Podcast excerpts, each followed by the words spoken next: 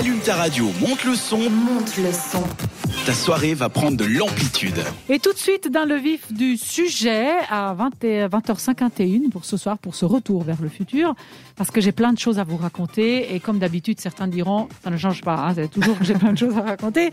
Bref, on va partir dans ce 8 février 1817, donc il y a très très longtemps, constitution formelle de la bourse de New York, sous le nom de New York Stock Exchange Board.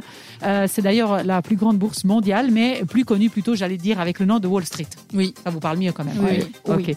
Petite curiosité, euh, en relation avec la musique, je trouvais ça sympa. Le 26 janvier 2000, euh, sous la direction du réalisateur euh, Michael Moore, le groupe euh, de rock Range Against the Machine a joué son, son, son titre Sleep Now in the Fire devant les portes de la bourse euh, pour faire pour tourner leur vidéoclip en fait mais en fait ils n'avaient pas prévenu qu'ils l'auraient fait donc ça crée une sorte de mouvement de foule dans la dans la rue et euh, ils ont dû, bah, les forces de l'ordre ont dû intervenir pour les pour démanteler le tout.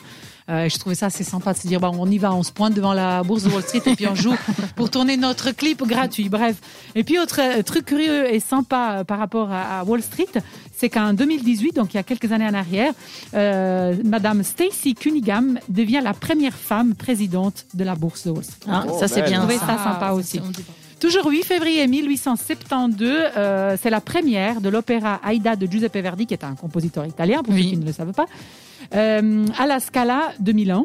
Euh, ben, Giuseppe Verdi avait euh, écrit l'Aïda euh, justement en 1870, donc deux ans avant, et il lui avait été commandé par le vice-roi d'Égypte, qui s'appelle Ismaïl Pacha, il s'appelait Ismaïl euh, Pacha, ouais, peut-être.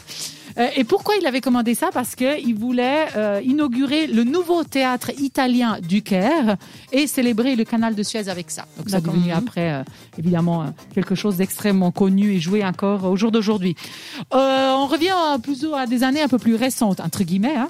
Certains autour de la table n'étaient peut-être pas nés, mais euh, toujours 8 février si. 2001. ok? Cette année.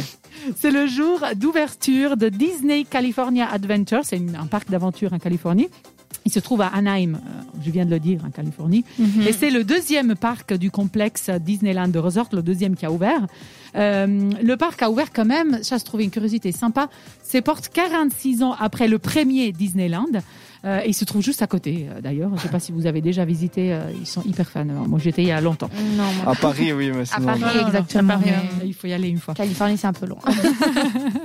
Alors, euh, le, le- le parc a pas mal changé depuis. Non seulement il a changé de nom, mais a aussi réthématisé avec le temps, parce qu'à l'époque, bah, il parlait de la Californie. Donc, le thème du parc, c'était la Californie. Mais en plus, après, avec l'introduction des personnages Disney, l'ajout de Pixar, Star Wars et Marvel, elle a été pas mal ré- ré- réthématisée. Et en 2019, il a quand même eu 10 millions de visiteurs. Je trouve ça énorme. C'est beaucoup. Hein. Et ça fait quand même, malgré les 10 millions de visiteurs de lui, que le, que le 13e parc à thème le plus visité au monde. Une fois, il faudra qu'on fasse la charte des parcs les plus visités. Maintenant, ça m'a teasé la curiosité. Bref, toujours 8 février 2015, première journée internationale de prière et réflexion contre la traite des êtres humains. C'est important. Cette journée a été annoncée par le cardinal Peter Toxon. Euh, et le jour a été choisi parce que ce jour-là, c'est la sainte Joséphine Bakita, et, qui est une esclave qui est devenue religieuse par après. Voilà pourquoi ils ont choisi euh, ce, ce jour-là. Puis, normalement, dans le tour vers le futur, on sort toujours des anniversaires de gens hyper connus, euh, des VIP, des people. Enfin, moi, j'ai trouvé un truc différent ce soir, parce qu'il est né bien le 8 février, mais il y a très très longtemps, en 1828, Jules Verne. Même Ça très connu. C'est Oui. quand même très connu, mais pas du vrai. tout VIP. Alors, c'est un écrivain euh, français qui est né à Nantes, euh, dont les œuvres parlent pour la plupart d'aventure, on va dire comme ça. Donc, c'est un peu notre Mike Horn de l'époque.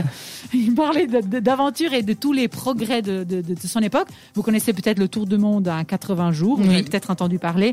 Ou, euh, je sais pas, euh, euh, 20 milieux sous la mer, par exemple. Et j'ai trouvé encore cette curiosité très sympathique, c'est que euh, 4751 traductions de ces livres ont été faites.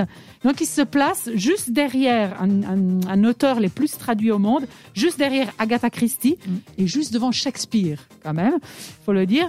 Et euh, en 2021, l'auteur de langue française le plus traduit dans le monde. Voilà. Bon, puisqu'on a parlé de livres hein, ce soir, hein, on, y, on y revient. Culturel. Livre, Culturel cinéma. ce soir, parfait. Bon, euh, c'était tout pour ce 8 février. On continue par contre, nous, notre voyage dans la musique avec Harry Styles, Watermelon Sugar. Belle soirée sur cette radio.